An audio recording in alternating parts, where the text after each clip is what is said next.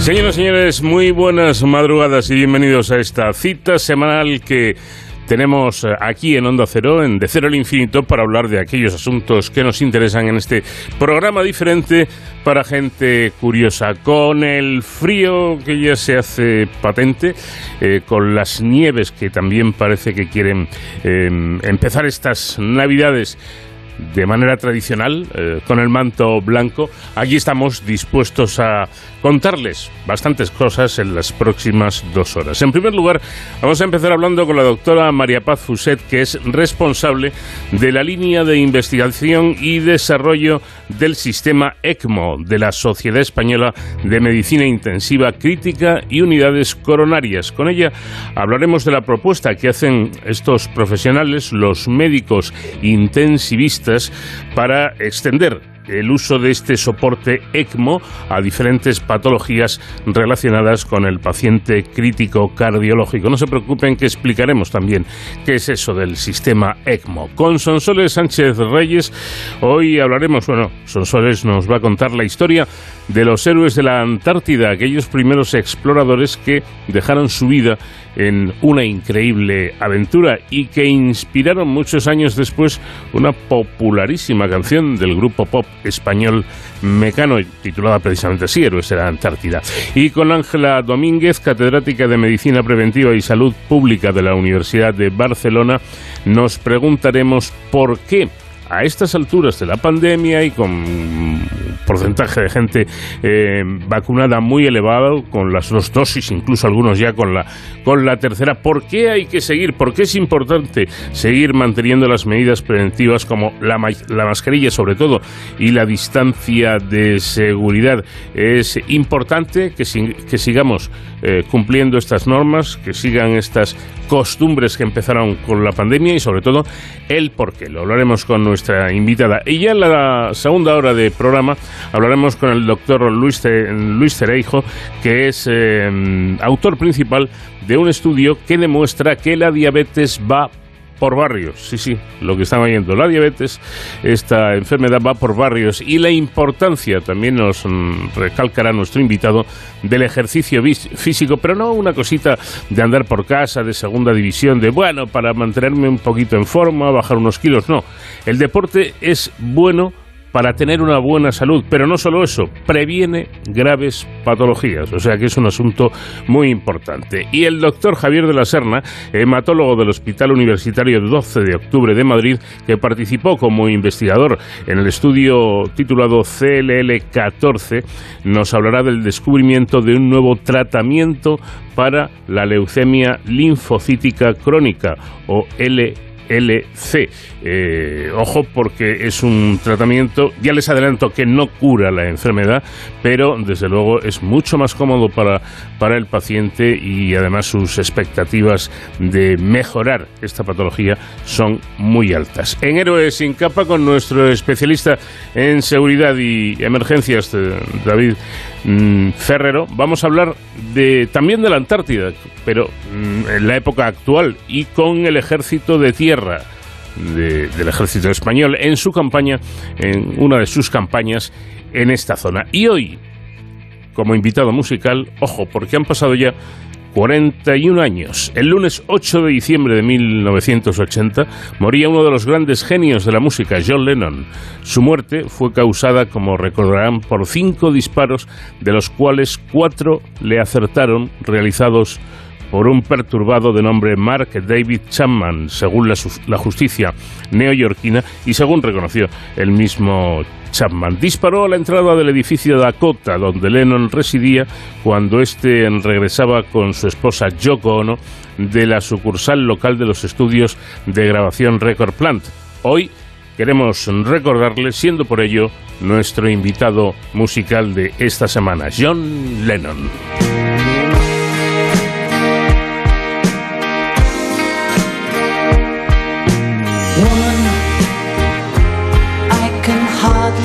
Express my mixed emotions at my thoughtlessness.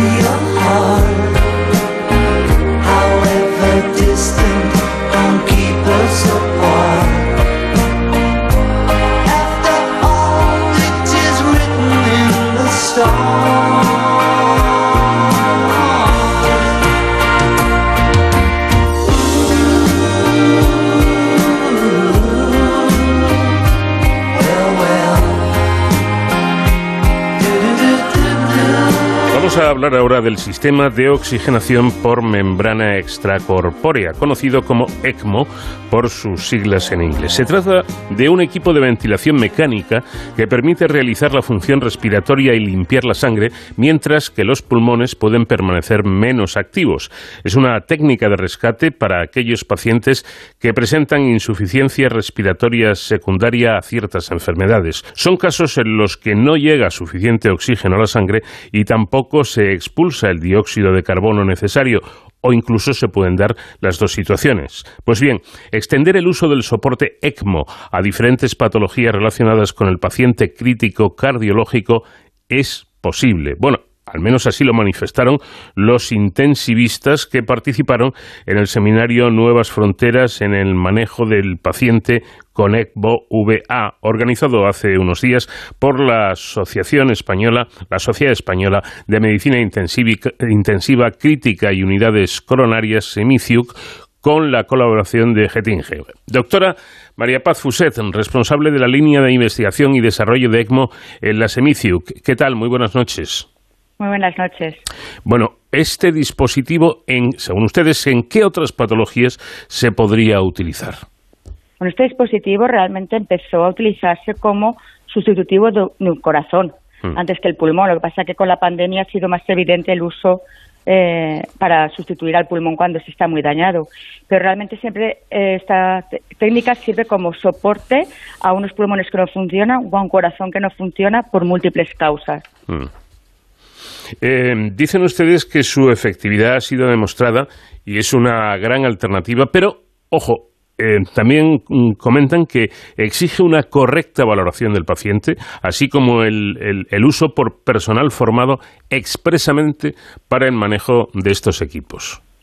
Así es, es una técnica que nos sirve para ganar tiempo, para mantener con vida a los pacientes hasta que se recupera el corazón o el pulmón, o hasta que incluso que llega un órgano compatible cuando es necesario un trasplante de corazón o de pulmones. Y es necesario pues que la indicación sea muy concreta y la valoración es muy importante.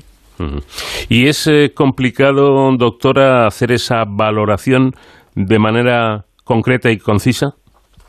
Pues bueno, es una valoración compleja, porque hay que tener en cuenta muchos parámetros y ver al paciente en su conjunto. Para eso somos especialistas de la UCI, del paciente crítico. Se trata de un paciente que está muy grave y hay que tener una formación en este tipo de pacientes. Hay, realmente hay unas escalas de gravedad que nos pueden ayudar a esta toma de decisiones y que valoran la probabilidad de mortalidad o de supervivencia según una serie de parámetros de, analíticas o unas circunstancias clínicas o también tienen en cuenta la edad o, la patología, la enfermedad que le ha llevado a que falle el pulmón o el corazón.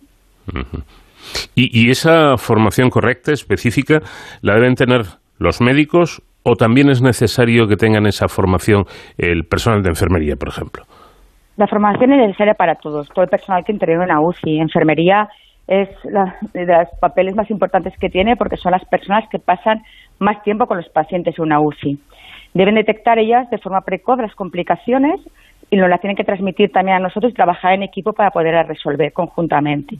Pero también, también las personas que, otras personas que trabajan con las auxiliares de, los, técnicos, eh, los celadores deben también saber cómo, cómo, cómo tratar a estos pacientes porque cada uno tiene su papel muy importante para que todo vaya bien. Claro, yo me imagino que el trabajo en la, en la UCI de un hospital debe ser multidisciplinar y, muy coordinado, porque es que intervienen un montón de factores. Y el tiempo, por ejemplo, en el caso de los celadores, el, saber cómo movilizar a un politraumatizado, todas estas cosas em, son vitales, ¿no? Y, por eso la, la importancia, supongo yo, de la formación del médico, de la enfermera, del auxiliar, del celador, de todo el mundo. Es importantísima la formación, la formación continuada. De hecho, nosotros los médicos, bueno, generalmente todo el personal sanitario debemos estar continuamente reciclándonos y aprendiendo cosas nuevas y investigando para poder mejorar el trato de nuestros pacientes y con estas técnicas que son nuevas o relativamente nuevas, porque llevan muchos años que la estamos utilizando las UCIs, pues es más necesaria esta formación tanto a pie de cama cuando hay un paciente que lleva la técnica o, o haciendo cursos específicos pues anuales o, hace tiempo para reciclarnos. Bueno, volviendo al ECMO, ustedes incluso van más allá, asegurando que su uso no se limita solo al entorno intrahospitalario, sino que mm, ha salvado eh, este invento muchas vidas en los últimos mm, años gracias a su uso en sistemas extrahospitalarios, tanto terrestres como, como aéreos. Son dispositivos móviles, me imagino.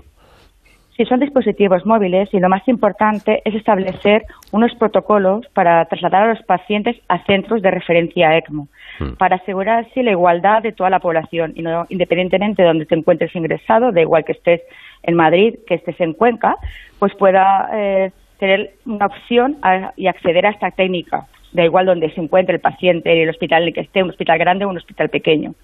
Si el paciente está muy grave, el centro de referencia de ECMO, los que, son somos especialistas, debemos trasladarnos a ese centro, colocar allí la, máquina, la ECMO, para trasladar con seguridad al centro de referencia al paciente, dado que sin esta máquina no podíamos trasladarlo. Y para estos traslados se puede realizar tanto por tierra como por aire. Interesante. ¿Y cómo es? Porque verá usted cuando, cuando ustedes, los expertos, nos hablan a, a los eh, mortales, ¿verdad?, de, estos, de estas cosas, pues uno se imagina un dispositivo, esto de la NASA, ¿no?, de una cosa espectacular. Y a mí me pasé una vez con un, con un eh, microscopio de estos de última generación, que vale no sé cuánto dinero y tal, eh, que me imaginaba, yo qué sé, tres edificios para aquello. Y resulta que estaba en, en un pequeño cuarto y era un microscopio sencillísimo. ¿Cómo es el dispositivo ECMO?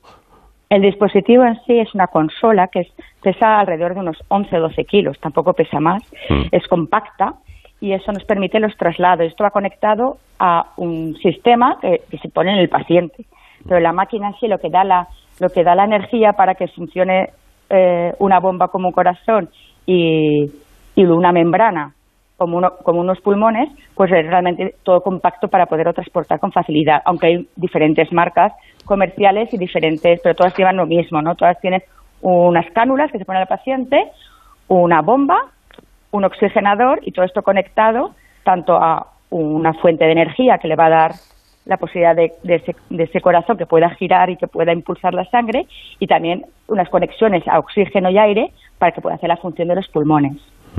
¿Y cómo se conecta el paciente? ¿A través de esas cánulas de las que habla? Sí, se colocan unas cánulas que se, que se conectan, eh, se funcionamos, generalmente se colocan en la pierna, en, la, en los vasos femorales, mm. en, la, en la vena y se saca la sangre, esa va a, lo que la bomba que como hace una succión de esa sangre y la impulsa a su vez al oxigenador y luego la devolvemos oxigenada a otro vaso que dependiendo si vamos a dar una ayuda al corazón o al pulmón ese, esa cánula se pone o bien por otra vena o por una arteria. Me imagino que son vasos grandes los que necesitan, ¿no? Porque claro, hay que eh, eh, hacer circular toda esa sangre. Sí, generalmente se coloca en, en, la, en, la, pierna, en los vasos femorales, que son bastante grandes, o en la yugular cuando es para soporte respiratorio, o en, en ciertos casos también se hace directamente en el corazón cuando es tras cirugía cardíaca y el paciente ya tiene el pecho abierto. Eh, el paciente está sedado, supongo. Pues el paciente está sedado inicialmente, hmm. pero luego la, últimamente las tendencias que estamos eh, intentando hacer con estos pacientes es tenerlos despiertos, porque tenerlos despiertos implica que luego tengan menos complicaciones, sobre todo a nivel de infecciones que pueden tener. cuentan ustedes cosas eh, realmente realmente increíbles, ¿no? espectaculares. No sé cómo reaccionará un paciente cuando se ve ahí conectado a una máquina que, que, le está haciendo un montón de funciones vitales. Debe ser un poco chocante, ¿no?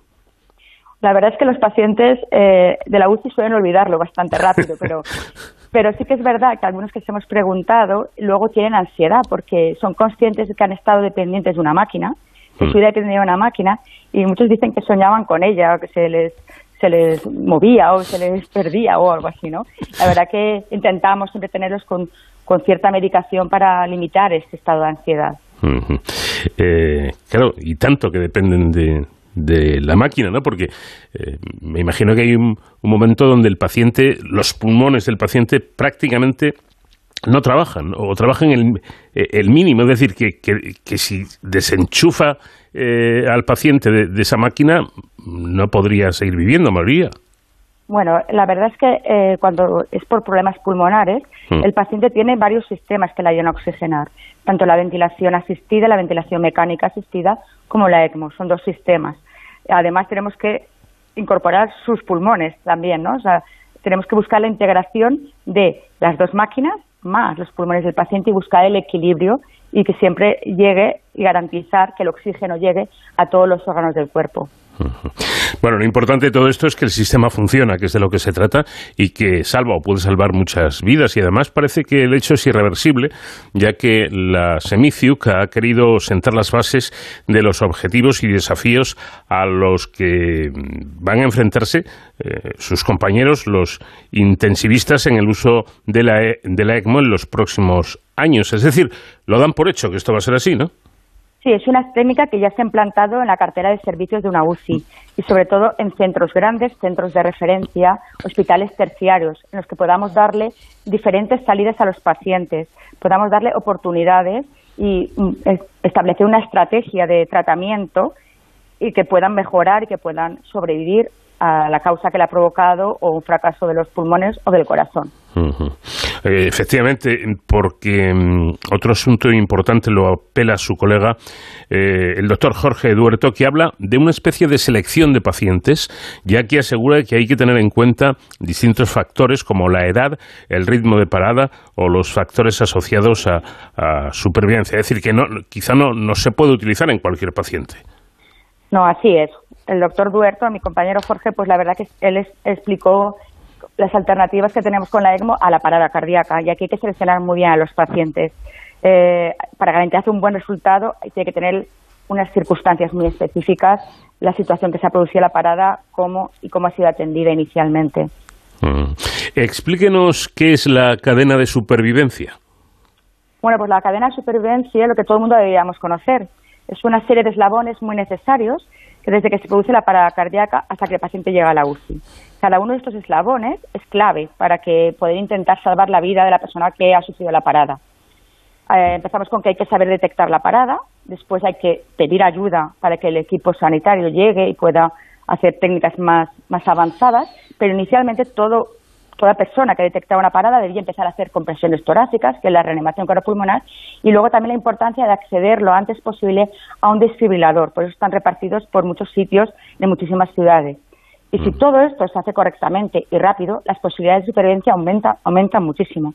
Da la importancia que toda la forma, de formar a toda la población en este aspecto. Es decir, que yo que no soy médico, ni, ni, parecido, vamos, eh, o cualquier persona, en, en un caso así, ¿Podemos ser de, mucha utilidad? son clave, es importantísimo. Cuando una, una, persona en la calle detecta que un paciente una persona se ha, se ha desvanecido y detecta que no hay signos de vida, es muy importante el que se actúe rápido. Hmm. Y hay que meterse en la cabeza pues que eso, que hay que pedir ayuda, que es llamar a la 112, después empezar a hacer compresiones torácicas, que son que sustituyen eh, la función del corazón. Siempre digo que las manos de, todas las personas son el corazón del paciente que se ha parado. Por lo tanto, es muy importante que todo el mundo aprendiéramos a hacer estas maniobras. Bueno, pues eh, esto que por lo que nos está contando mm, la doctora Fuset es eh, fundamental. O sea, no es que sea importante, es que es importantísimo. Es que hasta que llega la asistencia sanitario, sanitaria, la vida puede depender de usted, eh, señor oyente que trabaja en un banco, o de usted, señora que trabaja en un bufete de, de abogados. O sea, que es fundamental. Yo lo que no me explico, doctora Fuset, es cómo esto, no será en los colegios. Es decir, que los chavales que, reciben una serie de formación que yo no voy a criticar ninguna, ¿eh? Eh, pero bueno, que no son precisamente las matemáticas, ni, ni la química, ni la filosofía, ¿por qué no hay una asignatura específica para que un chaval salga del colegio sabiendo estos estos datos y, y, estos pasos que hay que dar, que por otra parte he oído a muchos médicos decir que son muy sencillos. Son muy sencillos. Es verdad que los intensivistas llevamos muchísimos años luchando para que se introduzca como una asignatura eh, estos cursos de reanimación cardiopulmonar. Es verdad que algunas comunidades ya lo están consiguiendo y los, a los alumnos de la ESO les obligan a hacer estos cursos y no solo hacerlos una vez, sino hacer reciclaje, porque es importante el, estar entrenado para poderlo realizar. Hay que reciclar también todos los pasos para que no se nos olviden. Entonces, pues bueno, siempre hemos intentado tender una mano al Ministerio de Educación sobre todo nosotros intensivistas, nos encargamos eh, fundamentalmente de la atención del paciente grave y crítico y una parada cardíaca evidentemente lo es, pues para ayudarles a la formación, ya que encima nuestra sociedad, la sociedad, la CENICIUC, tenemos un plan nacional de reanimación cardiopulmonar muy potente y somos los que más cursos damos a nivel nacional a, todo el personal, ya sea sanitario o no. Bueno, pues los equipos ECMO que, pueden salvar vidas, como digo, y que pueden ser utilizados en eh, distintos problemas serios, en distintos problemas graves. Una última pregunta que le voy a hacer a mi invitada, porque yo cada vez que que entrevisto, bueno, reconozco que su, su especialidad médica, la de los intensivistas, me fascina, ¿no? Eh, me parece espectacular. Eh, yo suelo decir, aunque a los propios eh, médicos intensivistas no les gusta mucho, que, que, están ustedes en arriba, en la pirámide, ¿no? Porque siempre pongo un ejemplo. Cuando llega a una, a una UCI eh, un paciente, por, ejemplo, por ejemplo un, politraumatizado, eh, intervienen distintos especialistas y cuando se ve la fractura, me imagino que el traumatólogo dirá, eh, tiene roto el tobillo o el fémur o lo que sea, hay que hacer tal y dice, cuidado, primero intervenimos nosotros, porque ustedes lo que hacen es mantenerles con vida y a partir de ahí pues que les escayolen, les pongan placas, lo que sea, pero eso es secundario. Lo primero, además creo que hay unas, mm, unas siglas, son me parece que tres letras que, que indican lo que debe hacer el, intensivista cuando recibe a un paciente de este tipo.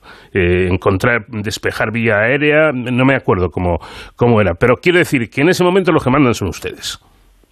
Pues sí mandamos porque nosotros buscamos eh, la estabilización del paciente, Eso es. no solo no solo en un aspecto concreto. Nosotros, yo siempre digo a todas las personas que nosotros somos los médicos desde el pelo hasta los pies.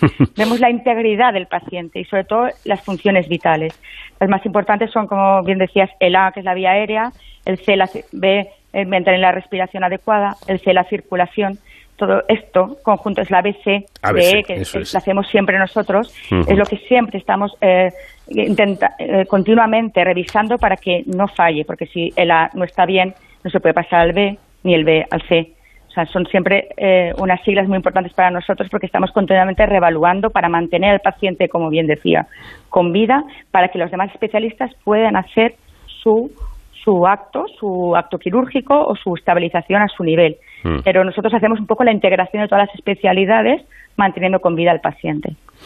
Interesantísimo. Doctora María Paz Fuser, responsable de la línea de investigación y desarrollo de ECMO de la Semiciuc. Muchísimas gracias por habernos atendido. Muchas gracias a vosotros.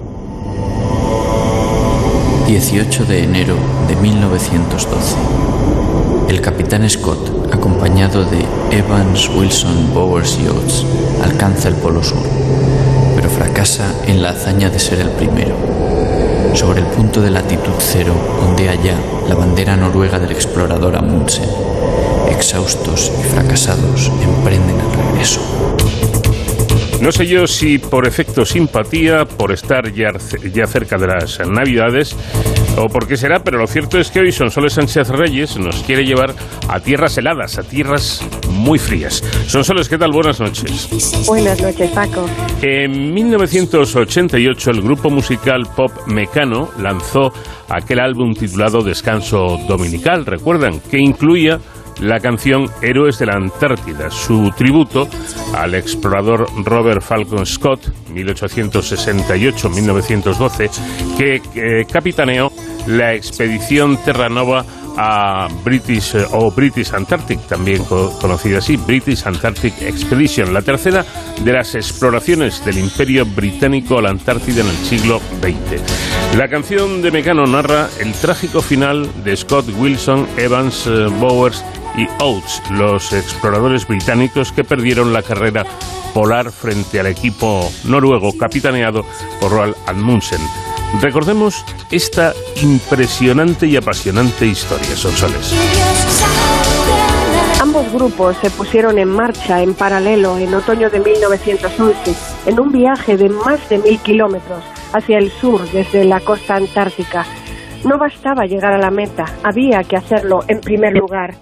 El resultado no lo conocerían hasta llegar y ver o no la bandera del otro país.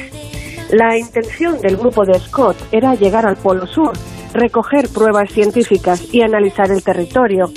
El viaje se dividió en tres fases. En la primera, 1910-1911, con 64 hombres, se estableció una base en el Cabo Evans, isla de Ross, para las investigaciones. La segunda, 1911-1912, pretendía estudiar las montañas, glaciares y bahías de la costa norte de Tierra Victoria. Cuando avistaron en la parte externa de la isla de Ross al grupo noruego, aceleraron su estrategia. El 1 de noviembre de 1911, 12 días después que el equipo de Amundsen, los hombres de Scott partieron hacia el Polo Sur. Era la tercera y última fase. Según los cálculos del capitán, los 2.842 kilómetros de ida y vuelta les costarían 144 días. Se dividieron en dos grupos. Los primeros emplearían tractores para subir por el hielo, pero el gélido frío averió los tractores y además muchos de los animales murieron. Se produjeron bajas en el equipo, lo que retrasó el ritmo. Solo quedaron seis expedicionarios, Scott, el doctor Edward A. Wilson, el teniente Henry R. Bud Bowers, el contramaestre Edgar Tuff Evans y el capitán Lawrence Titus Oates. Un equipo menor en fuerzas y hombres que el noruego, que logró llegar al Polo Sur el 14 de diciembre de 1911. El 18 de enero de 1912 llegarían Scott y los suyos. Me temo que el viaje de regreso va a ser terriblemente agotador y monótono, anotó Scott el 19 de enero de 1912 en su diario. Ninguno sobreviviría. Derrotados, el regreso a su base a 1.384 kilómetros fue un auténtico calvario. Tras 21 días caminando por el hielo, llegaron al glaciar Belmore. El espesor de la nieve, por el enorme descenso de las temperaturas, dificultaba extraordinariamente caminar la escasez de comida debilitaba ánimos y salud. Evans falleció a las siete semanas, el 17 de febrero, tras sufrir congelaciones, caer por una grieta y golpearse la cabeza. Murió en la tienda y lo enterraron al pie del glaciar Bertmore. El capitán escribiría el 3 de marzo. Dios nos ayude, pues lo cierto es que no podemos continuar con este esfuerzo. En grupo todos estamos de buen ánimo, pero ignoro qué siente cada hombre en su corazón. Oates, viendo que retrasaba a sus camaradas, heroicamente salió a la ventisca polar en su cumpleaños, el 17 de marzo, tras su famoso voy a salir, quizá tarde un rato. Nunca se le volvió a ver. Dos días después el equipo reanudó su marcha. No llevaban perros, ellos mismos empujaban los trineos. Una fuerte tormenta de nieve hizo tambalear el campamento montado por los tres supervivientes. Ocho días estuvieron aislados, sin posibilidad de salir. Scott escribe el 26 de marzo. Perseveraremos hasta el final, pero cada vez nos encontramos más débiles, por supuesto, y el fin no puede estar lejos. Es una pena. pero no creo que pueda escribir más. Por el amor de Dios, cuidad de nuestra gente. Se había acabado la comida y el combustible de las lámparas y los hornillos. Exhaustos y doloridos, no podían dar un paso. La amputación de los pies es lo mínimo que puedo esperar ya. Cartas y diarios indican que no hubo excesiva desesperación. Los cuerpos fueron localizados el 12 de noviembre de 1912 por un grupo de búsqueda. Un miembro de la partida de rescate, Apsley Sherry Garrett, autor de la célebre frase La exploración polar es la forma más radical y al mismo tiempo más solitaria de pasarlo mal que se ha concebido, escribió al encontrarlos. Decir que ha sido un día espantoso sería quedarse corto. No existen palabras para expresar semejante horror. Los fallecidos estaban a unos 20 kilómetros de uno de los depósitos de suministro dejados por la expedición. De haberlo encontrado, quizá se hubieran salvado. La tienda estaba cubierta de nieve, casi se la pasan. Sherry Garrard calculó que los exploradores la pusieron el 21 de marzo y el 29 ya había terminado todo. Scott estaba tendido en el centro, Wilson a su izquierda y Bowers a su derecha. Los dos últimos parecían dormidos en sus sacos. Scott se había apartado las solapas del suyo, como luchando por vivir, con la mano extendida sobre Wilson, su amigo de toda la vida y uno de los mayores expertos en pingüinos. Tenían la piel amarilla y vidriosa como alabastro y con señales de congelación. La temperatura era 70 grados bajo cero. Buscando en el saco de Scott su diario, sonó como un disparo. El brazo helado del capitán se partió. Encontraron diarios, cartas, películas, 16 kilos de fósiles y muestras geológicas. Habían cargado con ellas. Y también un volumen de Tennyson. Es posible que hubieran tenido mayores probabilidades de sobrevivir si se hubieran desprendido de tantos kilos de fósiles, pero los consideraron demasiado valiosos para la ciencia. Scott había mantenido sus anotaciones al día. Su última entrada fue el 29. Con ellas se pudo reconstruir los últimos días de los exploradores. Sufrían, además del frío, el escorbuto y haber llegado hasta el polo los segundos. Una terrible decepción, anotó Scott, pues los noruegos se les habían adelantado. Scott planificó mal al incorporar un hombre más al equipo en el último momento, cuando las raciones se habían preparado para cuatro. También encontraron peor tiempo del que esperaban. El invierno de 1912 tuvo temperaturas especialmente bajas, inferiores a 40 grados Celsius. Este fue uno de los factores que impidió a Scott llegar al depósito de suministros. La muerte no me aterra, escribió Wilson a sus padres bajo una lámpara de alcohol. A su esposa le pedía que no se entristeciera porque todo esto es para bien.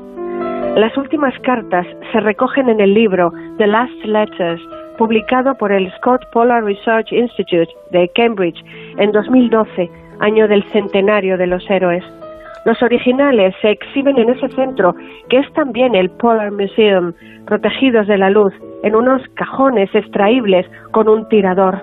La más emocionante y larga es la de Scott, encabezada a mi viuda. Espero que encuentres el consuelo que puedas en estos datos. No habré sufrido ningún dolor, sino abandonado el mundo, libre de cargas y lleno de buena salud y vigor. No debes imaginar una gran tragedia. Estamos ansiosos, claro, y el frío es molesto. Le pedía cuidar del hijo de ambos y orientarle hacia las ciencias naturales en vez de los deportes. Confiaba en que el país por el que daban sus vidas, él y sus compañeros, les ayudara. No he sido muy buen marido, pero espero ser un buen recuerdo. En otra carta a la esposa de Wilson, con este muriendo a su lado, anotaba, Afortunadamente no está sufriendo, solo incomodidades menores. Scott dejó también un comunicado al público. Nos arriesgamos sabiendo lo que hacíamos. Si hubiéramos vivido, habría podido contar la historia de la intrepidez, la resistencia y el coraje de mis compañeros que habría conmovido a todos los ingleses. La partida de rescate decidió tocar lo mínimo. Leyeron un responso y dejaron los cuerpos allí. Derribaron la tienda, plegándola sobre sí como un sudario para los cadáveres. Hicieron un túmulo de tres metros con nieve y piedras y lo remataron con dos esquíes en forma de cruz, añadiendo los trineos de los fallecidos en vertical. Hecho para perpetuar el gallardo y exitoso intento de alcanzar el polo, escribieron en una nota, sin dejar de recordar que fueron segundos. El tiempo inclemente y la falta de combustible fueron la causa de sus muertes. De vuelta a la base, erigieron una cruz en memoria de los cinco muertos. De Oates encontraron solo el saco de dormir y los calcetines, e inscribieron una cita del Ulises de Tennyson. Esforzarse, buscar, encontrar y no cejar. El Congreso Internacional de Geografía de 1895 había definido la Antártida como la gran pieza de exploración geográfica cuyo estudio aumentaría el conocimiento de casi todas las ramas de la ciencia. Se debatía si aquella mancha blanca en la zona inferior de los mapas era un continente o una colección de islas de hielo. El tiempo demostraría que la Antártida antes había formado parte del megacontinente Gondwana, un paraíso de vida natural, con dinosaurios, en 1924, los responsables del Museo Scott desempolvaron los restos acarreados por los expedicionarios antárticos y encontraron respaldo a la hipótesis de la deriva continental. Entre las joyas geológicas recogidas por el equipo de Scott había fósiles de Glossopteris, un arbusto extinto que caracterizó el final del Paleozoico al continente Gondwana lo que significaba que en un pasado remoto allí había habido bosques. El hallazgo coincidía con muestras encontradas en Australia, África y la India.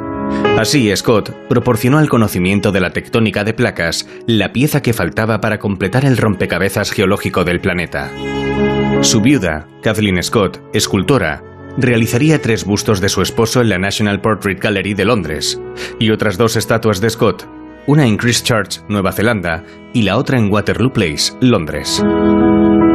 El capitán Scott en su última carta, pedía a su mujer orientar al hijo de ambos hacia las ciencias naturales y no hacia el deporte. En un difícil equilibrio entre obediencia y rebeldía, el hijo, Peter Scott, fue ornitólogo y pintor, pero también deportista.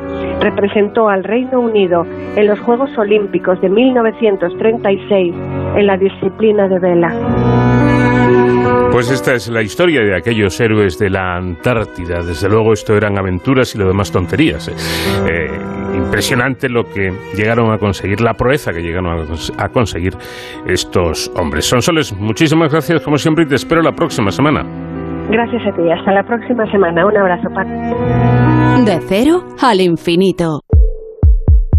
Aunque los niveles de vacunación son elevados, incluso muy elevados, parece que no debemos confiarnos y seguir atendiendo las viejas recomendaciones del uso de la mascarilla, de la distancia de seguridad, del lavado de manos frecuente, eh, etcétera. Yo creo que esas recomendaciones las recordamos todos. La pregunta que podemos hacernos es, bueno, ¿por qué estas medidas son importantes justo ahora? Que nos hemos vacunado. Varias eh, expertas advierten de que la alta cobertura vacunal en España mitigará la nueva ola, pero no la va a eliminar, aunque las vacunas previenen la enfermedad grave, lo, grave de esta infección, no son un escudo infranqueable y deben ser complementadas con medidas de comportamiento, insisto, según los expertos. El mensaje que hay que seguir protegiendo se repite desde el comienzo de la vacunación, pero en pleno repunte de la pandemia en Europa cobra aún más importancia. Bueno, en Europa y en ciertos lugares de España, donde está habiendo, eh, habiendo repuntes eh, considerables. Para Ángela Domínguez García, catedrática de Medicina Preventiva y Salud Pública de la Universidad de Barcelona, no hay que olvidar que la pandemia es un problema global y que la solución la tendremos globalmente combinando la vacuna eh, de cuanta más población mejor en todos los países y con las medidas de prevención no farmacológicas que sin duda contribuyen a disminuir la transmisión. Doctora Ángela Domínguez, ¿qué tal? Muy buenas noches. Hola. Pues esta es la primera pregunta directamente. ¿Por qué hay que seguir usando estas medidas? Sobre todo la, del lavado de manos es de pura higiene, pero la de distancia de seguridad y, mascarillas ahora que estamos ya vacunados, o la inmensa mayoría. Es que eh, la vacuna es un instrumento muy bueno para para avanzar en, la disminución de los casos graves, las hospitalizaciones, eh, las muertes. Pero hay que saber, hay que recordar que las vacunas no son 100% efectivas ni pueden administrarse a todas las personas. A las vacunas, incluso mm, vacunas que tienen, eh, como son las de la COVID, que todas ellas pues muestran una efectividad eh, elevada con, con, una pauta completa, pero no son del 100%. ¿eh? Ninguna vacuna protege el 100%. Por tanto, quiere decir que de cada 100 personas que están completamente vacunadas, pues habrá 10 15 ¿eh? que no, como promedio, ¿eh? que eh, la vacuna no les mm, evita la, la, enfermedad, no consigue los objetivos que se plantea. Por lo tanto, a pesar de que haya una proporción de población mm, vacunada que es muy importante, muy superior a otros países de nuestro entorno, hay que continuar, hay que continuar con la con estas medidas mm. para evitar pues que el virus circule más ampliamente y estas personas que no se han vacunado puedan enfermar que no se han vacunado o personas que se han vacunado y en las que ya sabemos de antemano que se va a producir fallos en personas vacunadas, pues mm, consigamos el eh, disminuir la carga de esta enfermedad. Bueno, yo creo que ha quedado suficientemente claro, como señala nuestra invitada, las vacunas previenen esas formas graves de la enfermedad, previenen las muertes incluso, pero no protegen al 100%. Y si hay contagios, el virus sigue extendiéndose y esto no se acaba nunca. ¿Es eh, previsible, le pregunto, que ocurra, que pueda ocurrir en España lo que está pasando ahora mismo en Alemania? Eh, de un incremento de la incidencia marcado se refiere. Mm. A ver, ahora mismo estamos eh, estamos observando una situación de incremento de los casos eh, que ocurren de nuevas infecciones, pero aquí la gran diferencia que tenemos con nosotros mismos cuando no teníamos vacunación es que los niveles son mucho más bajos, es decir, es previsible que la incidencia aumente, ¿eh? a pesar de eh, que se adoptan medidas, pues no, evidentemente, no todos los ciudadanos las siguen y, por lo tanto, puede ser que esta circulación del virus continúe. ¿eh? Pero el efecto sobre el conjunto de enfermedad va a ser menor que en otros países con coberturas de vacunación más bajas. Es un dato importante. En cualquier caso, se lo pregunto, pues se está hablando eh, y casi discutiendo mucho sobre, sobre ello. ¿Habrá nueva ola, aunque esta nueva ola, si llega, será distinta a las anteriores o no? Sí, eh, probablemente. O sea, lo que eh, hemos de, pienso que, efectivamente estamos, eh, el camino que estamos viendo, pues nos indica que va a haber una, una nueva ola, pero con una intensidad menor, mucho menor que cuando no habíamos, no, no contábamos con la vacuna. Bueno, al tratarse de, una pandemia, mm, también se ha planteado, incluso yo he escuchado en alguna tertulia, ojo porque lo que ocurra en un país ocurrirá indefectiblemente en todo, en, todo el mundo. ¿Esto realmente es así? Porque por lo que me está diciendo no parece, ¿no?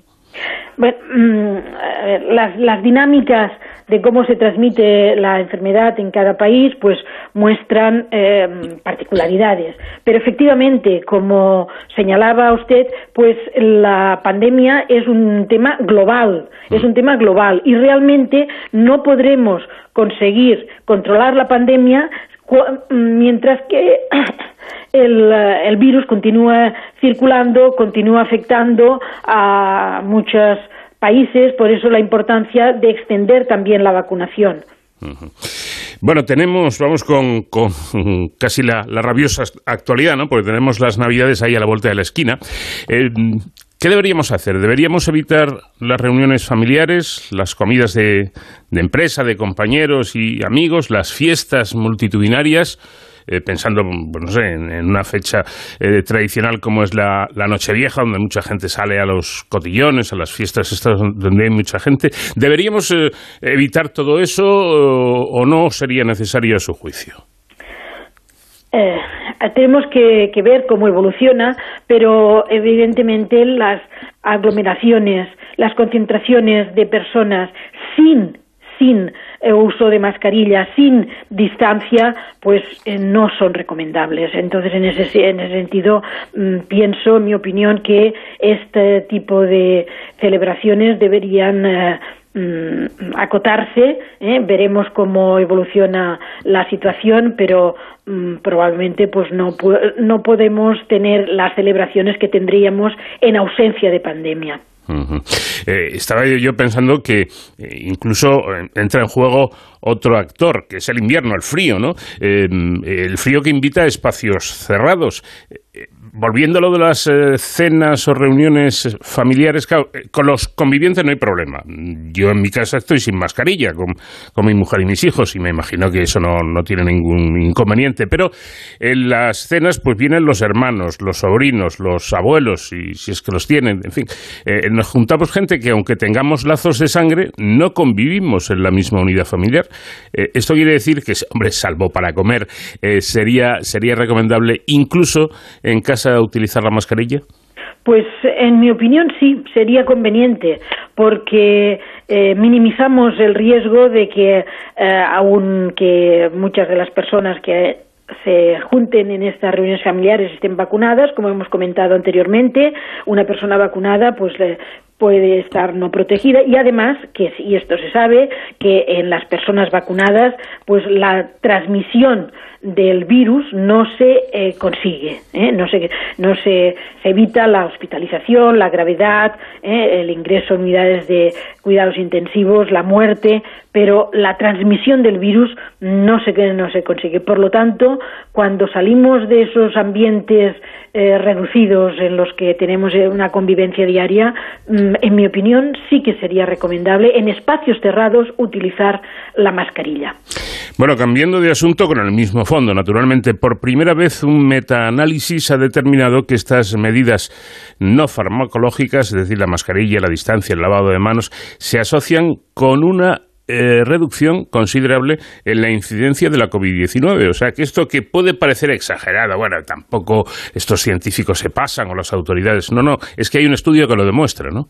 Efectivamente, es que estas medidas eh, eh, que muchas veces se toman más de una medida a la vez, por lo tanto es difícil no poder decir qué parte se debe a, la mascarilla, qué parte se debe a mantener la distancia interpersonal, eh, pero evidentemente este tipo de medidas eh, sí tiene una utilidad muy clara para disminuir la transmisión y de hecho pues hemos visto que eh, en los, los, casos que se daban en, ya teniendo buenas coberturas de vacunación era especialmente en contactos de un caso, ¿eh? es decir, eh, cuando la relación es una relación familiar que precisamente tiende eh, a, dejar de lado esas medidas de protección. ¿eh? Por lo tanto, es importante mantener ese eh, uso de mascarilla, distancia, ventilación, cuando la, la reunión se amplía más allá del núcleo familiar de convivencia. Claro, no olvidemos que además en estos casos pues hay la efusividad, por otra parte lógica, en el ser humano, de abrazos, eh, besos, eh, y ahí ni distancia ni nada. Ahí es directamente contacto piel con piel. Por lo tanto, podría ser incluso un poquito más grave. Hombre, yo estoy muy de acuerdo con, con lo que dice eh, la doctora Mínguez García, un poquito de, sensatez. Se puede querer muchísimo a una persona y, bueno, pues a lo mejor evitar besarla o besarnos con mascarilla. No, sé, que tengamos un poquito en cuenta este asunto porque mm, nuestra propia invitada eh, decía no hace mucho que el principal problema para especificar la contribución de cada una de estas medidas es que en general eh, no se adoptan por separado, sino a la vez y por la misma persona y la doctora echaba de menos precisamente estudios en los que se analizara cómo influyen estas medidas conjuntamente en la disminución, en la incidencia de la, de la pandemia. ¿Quiere usted decir, y creo que están de acuerdo muchos eh, colegas suyos, muchos investigadores, que la falta de investigación, doctora, sobre la eficacia de las medidas comportamentales se considera uno de los grandes vacíos de, en la ciencia pandémica?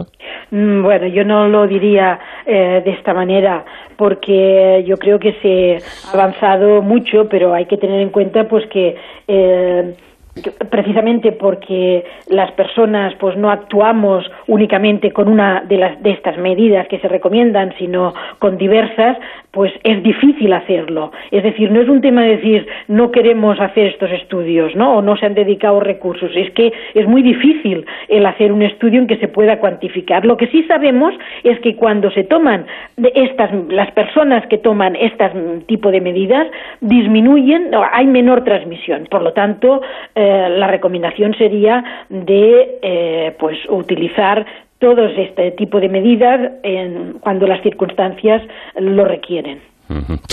Bueno, eh, yo con esto procuro ser muy cuidadoso porque entiendo que mm, sobresalta, ¿no? Y cada dos por tres, pues hay nuevas noticias sobre el dichoso virus este. Ahora ha aparecido otra variante, la Omicron. Eh, y yo entiendo que esto puede asustar un poco. Quizá, no sé qué opina usted, sería bueno saber cómo es esta variante, porque eh, yo he oído que incluso los síntomas que causa son los de un catarro no muy fuerte o una pequeña gripe, no sé. Em, sí, es, es, es importante, ya un, un paso es identificar que hay una eh, nueva variante que está circulando y que está extendiendo. Yo creo que esto es importante y es, bueno, mm, una, una necesidad, ¿no? De, mm. eh, en, esta situación, pues estar vigilantes. Otra cosa es mm, investigar con, vamos, eh, llegar a conocer con más detenimiento si efectivamente esta variante es más transmisible, en qué medida y, sobre todo, si ocasiona más eh, casos más graves. ¿eh? Mm. Esto hoy por hoy no se conoce. ¿eh? por lo tanto, digamos que las medidas de evitar la transmisión son las medidas, estas medidas que hemos hablado antes, son las medidas que pueden también contribuir a, a frenar la difusión de esta nueva variante. Claro.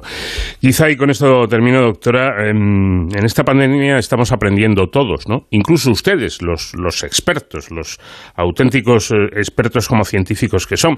Eh, yo creo que quizá nos estamos excediendo, y los medios de comunicación también, en que eh, empezamos, por ejemplo, con esto de la nueva variante, a decir lo que puede suceder. yo pregunto, doctora, ¿no sería mejor guardar un poco de silencio para que cuando hablemos hablemos de lo que hay, de lo que ocurre realmente y no de lo que puede ocurrir? Sí, yo creo que, mm, eh, de hecho, pues eh, ya ha habido diversas opiniones de expertos eh, en el mundo de la virología diciendo que no se conoce hoy por hoy que sea una variante que comporte mayor gravedad. ¿eh? Esto es algo que por lo, y que hay que seguirlo para ver. Yo creo que eh, cada vez más, pues el, el intentar conocer este eh, qué pasa con este virus, con las nuevas variantes, es algo que estamos haciendo. Vemos la, la pandemia, pues apareció eh, en enero todavía no hace dos años y hemos aprendido muchísimo, pero es que claro, mm, vamos siempre un poco por detrás, ¿no? A ver qué es, qué es lo que pasa. Entonces aquí yo creo que no tenemos más eh, remedio que mm, determinar si esta nueva variante realmente comporta más gravedad que hiciera necesario adoptar unas medidas restrictivas mm, de la movilidad de las personas superiores a las que tenemos. Pues doctora Ángela Domínguez García, le agradezco mucho el que nos haya dedicado estos minutos. Eh, ha sido un placer charlar con usted como catedrática de Medicina Preventiva y Salud Pública de la Universidad de Barcelona. Muchísimas gracias y un saludo muy cordial. Un placer.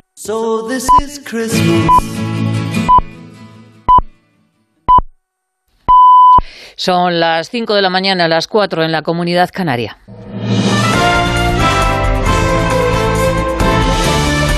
Noticias en Onda Cero.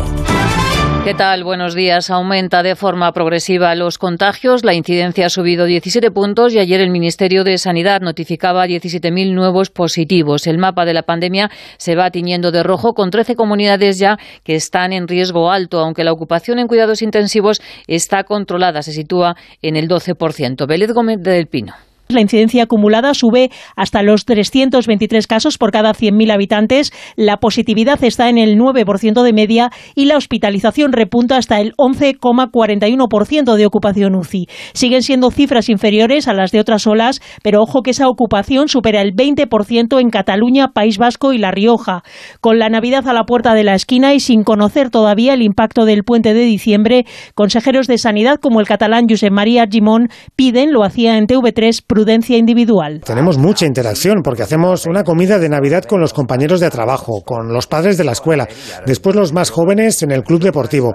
El test de antígenos va muy bien, pero tiene la sensibilidad que tiene y especialmente con gente sintomática. Sanidad ha aclarado hoy el protocolo que se seguirá para vacunar a los niños que hayan pasado COVID. Se les va a administrar una sola dosis cuatro semanas después del diagnóstico o del inicio de los síntomas. El alcohol y el tabaco son las drogas más consumidas entre los jóvenes españoles de 14 a 18 años. Según la encuesta estudio realizada por el Ministerio de Sanidad, el 70% de los jóvenes reconoce haber bebido y el 22% también reconoce que ha consumido cannabis. Mercedes Pascua. El 70% de los jóvenes encuestados de entre 14 y 18 años reconoce consumir alcohol y el 31% fumar tabaco. Alcohol y tabaco son las drogas más consumidas, pero el 20% también confiesa consumir porros. De los consumidores de cannabis, más del 17% presenta un consumo problemático. Es el mayor dato de esta serie histórica, una conducta que afecta a su entorno familiar y social, pero también a su desarrollo, como reconocen desde Proyecto Hombre. Procesos cognitivos como la percepción, la atención, la memoria, la concentración eh, son son eh, procesos que se ven afectados por el consumo de cannabis y que también se pueden ver en, mayor medida eh, teniendo en cuenta que estamos hablando de, chicos y chicas muy jóvenes en pleno proceso de maduración. Entre las chicas aumenta el consumo de psicosedantes. Lo que también aumenta en ambos sexos es el consumo compulsivo de Internet, 23,5% frente al 20% del año anterior. Por segunda vez el estudio recoge el uso de los videojuegos, que ha aumentado hasta el 85%. Lo que baja es el juego online y el consumo también del juego presencial.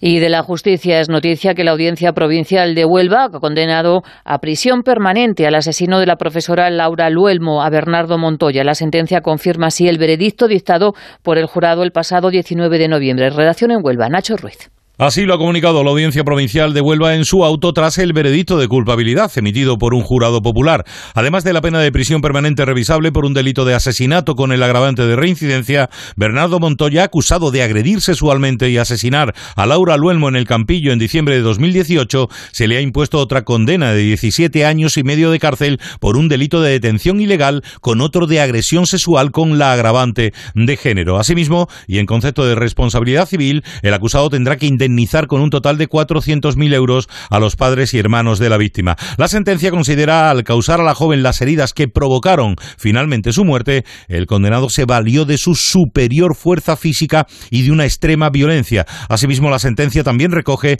que el acusado sometió a la joven a padecimientos innecesarios y un sufrimiento más intenso que el que requería para causarle la muerte. Y sepan también que el precio de la luz sube este sábado un 15% y el megavatio hora va a alcanzar su precio más alto este mes de diciembre. Se va a situar en los 239 euros.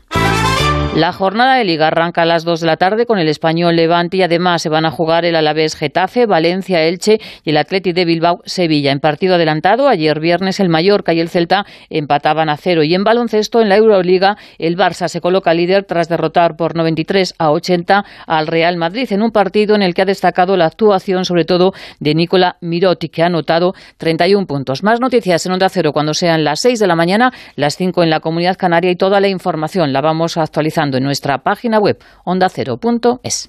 Síguenos por internet en ondacero.es.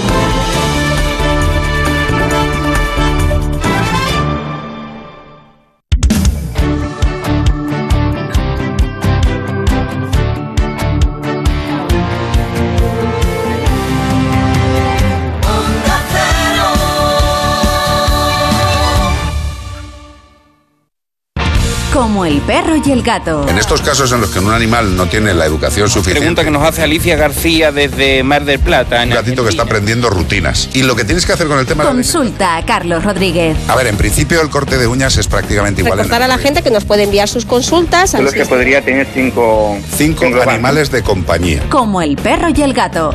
Sábados a las 3 de la tarde, domingos a las 2 y media y siempre que quieras en la app y en la web de Onda Cero. Patrocinado por Menforsan, los especialistas en cuidados, higiene y cosmética natural para las mascotas. Te mereces esta radio. Onda Cero, tu radio. Este sábado súbete al tren del deporte de Radio Estadio. Recorre con nosotros las vías del mejor fútbol. Te llevamos a San Mamés para vivir la emoción del Athletic Sevilla. En otra de las paradas clásicas, Mestalla, el Elche visita al Valencia. Y en duelos con más de tres puntos en juego, desde Mendizorroza, Alavés Getafe y desde Cornellá, Español Levante. Y no te pierdas todos los detalles del Gran Premio de Abu Dhabi, última cita de la Fórmula 1 con el título mundial en juego. Este sábado desde las 3 y media de la tarde, súbete al tren de Radio Estadio con Edu García. ¡Tren de Radio Estadio! Para que disfrutes allá donde Te mereces esta radio. Onda Cero, tu radio.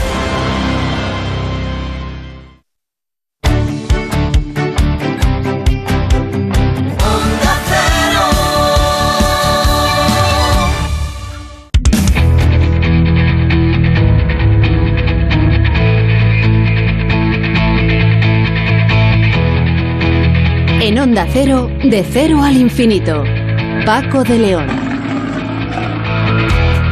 Vamos a empezar aquí nuestra segunda hora de programa, aquí en De Cero al Infinito, siempre con la realización técnica, pilotando la Enterprise de Onda Cero, el comandante Nacho García. El doctor Luis Cereijo es autor principal de un estudio que demuestra que la diabetes va por barrios, casi literalmente. Y también nos explicará la importancia del ejercicio físico, no como algo secundario, no como algo de segunda, no, no, es vital para tener una buena salud, un poquito de ejercicio. Tampoco hace falta que seamos deportistas de élite. El deporte, además, previene graves patologías. Hablaremos también con el doctor Javier de la Serna, hematólogo del Hospital Universitario 12 de Octubre de Madrid, que además participó como investigador en el estudio CLL14, en el que han descubierto un nuevo tratamiento contra la leucemia linfocítica crónica. Y en Héroes sin capa, con David Ferrero, nos iremos eh, otra vez hasta la Antártida, pero en la época actual y con el ejército de, tierra para conocer su campaña en esta zona. Y por supuesto seguiremos disfrutando de la música de nuestro invitado esta semana, In Memoriam, en recuerdo de John Lennon. Our life together is so precious together. We have grown. We have grown. Although our love is still special. Let's take a chance and fly away somewhere alone. We took the time. No one's to blame. I know time flies so quickly. But when I see you, darling, it's like we both are falling in love again. It'll be just like starting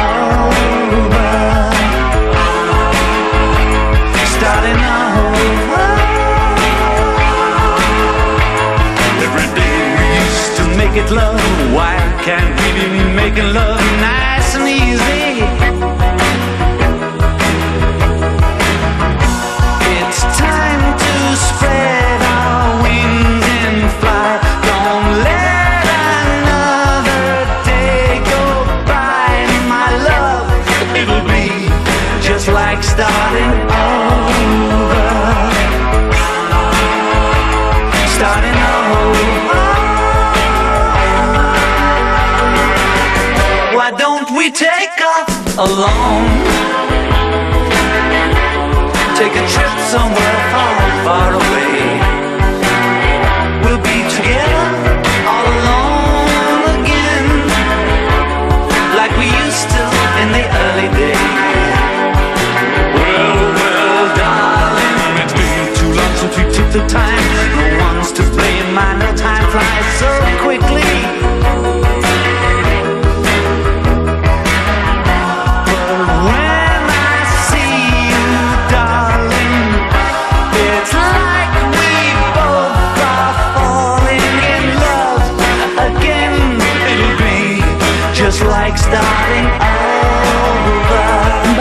cero al infinito en Onda Cero. Paco de León.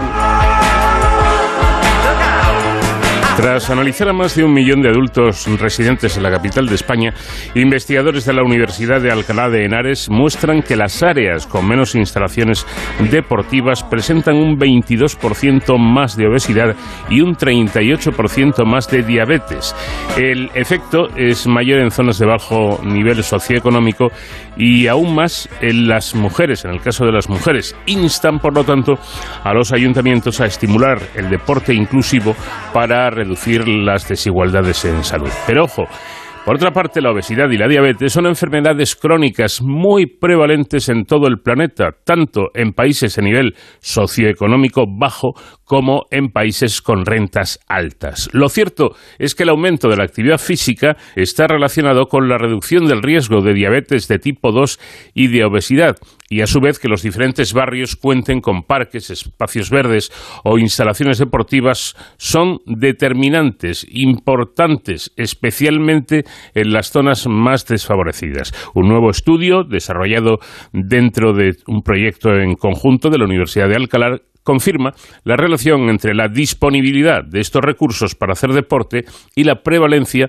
de obesidad y de diabetes tipo 2 en la ciudad de Madrid. Además, estudia la interacción con el nivel socioeconómico y con el sexo. Por ello, el equipo de investigación analizó una muestra de casi 1.300.000 residentes, 1.270.000 concretamente, entre 40 y 75 años, lo que representa el 91%, de la, eh, 91 de la población de ese grupo de edad en la capital. Los resultados han sido publicados recientemente en la revista Diabetología. Doctor Luis Cereijo, autor principal del estudio e investigación en epidemiología de la actividad física de la Universidad de Alcalá de Henares. ¿Qué tal? Muy buenas noches. Hola, muy buenas noches, ¿qué tal? Dice usted que en el caso de, las áreas donde no solo hay una menor disponibilidad de instalaciones deportivas, sino también menor nivel socioeconómico, el aumento es mucho mayor tanto en obesidad como en diabetes y especialmente en el caso de las mujeres. Pero a su vez, y como comentábamos, ambas patologías están muy extendidas en distintas sociedades independientemente de su estatus. Quizá Quizá esto sea porque en unos casos es por exceso y en otras por defecto y ambas cosas son malas. Claro, lo que ocurre es que tanto la, la, la, la obesidad como la diabetes son enfermedades que, en las que concurren muchísimas variables. Una es, por supuesto, la que estudiamos, que es el ejercicio físico, la actividad física, pero son muchas variables las que concurren para que haya poblaciones que tengan un mayor riesgo de, de, de, tener unas altas prevalencias de, de estas patologías.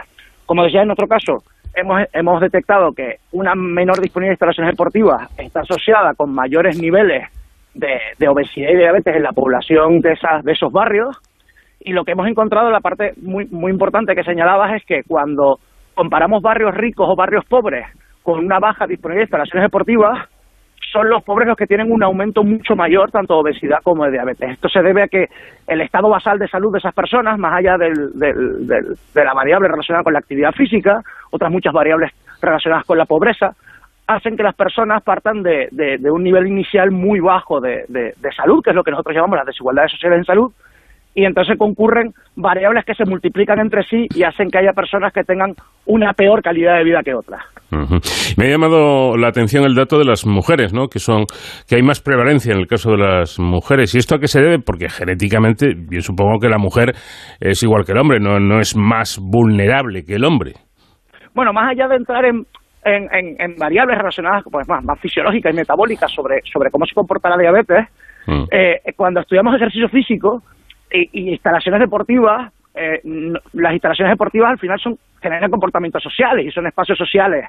Y en muchos casos, las instalaciones deportivas no, no, no son espacios igualitarios para todas las personas. Eh, hay muchos estudios cada vez más sobre cómo lo- los gimnasios o, las instalaciones deportivas en general am, tienen, tienen una, una falta de, de perspectiva de género en el diseño de programas de ejercicio, incluso situaciones más, más, más pre- preocupantes que se generan en las instalaciones deportivas, que hacen que muy probablemente las mujeres tengan un peor acceso a esas instalaciones a pesar de tenerlas presentes. Entonces, eh, cuando hablamos de disponibilidad, cuando hablamos de número de instalaciones deportivas disponibles, también hablamos de competitividad.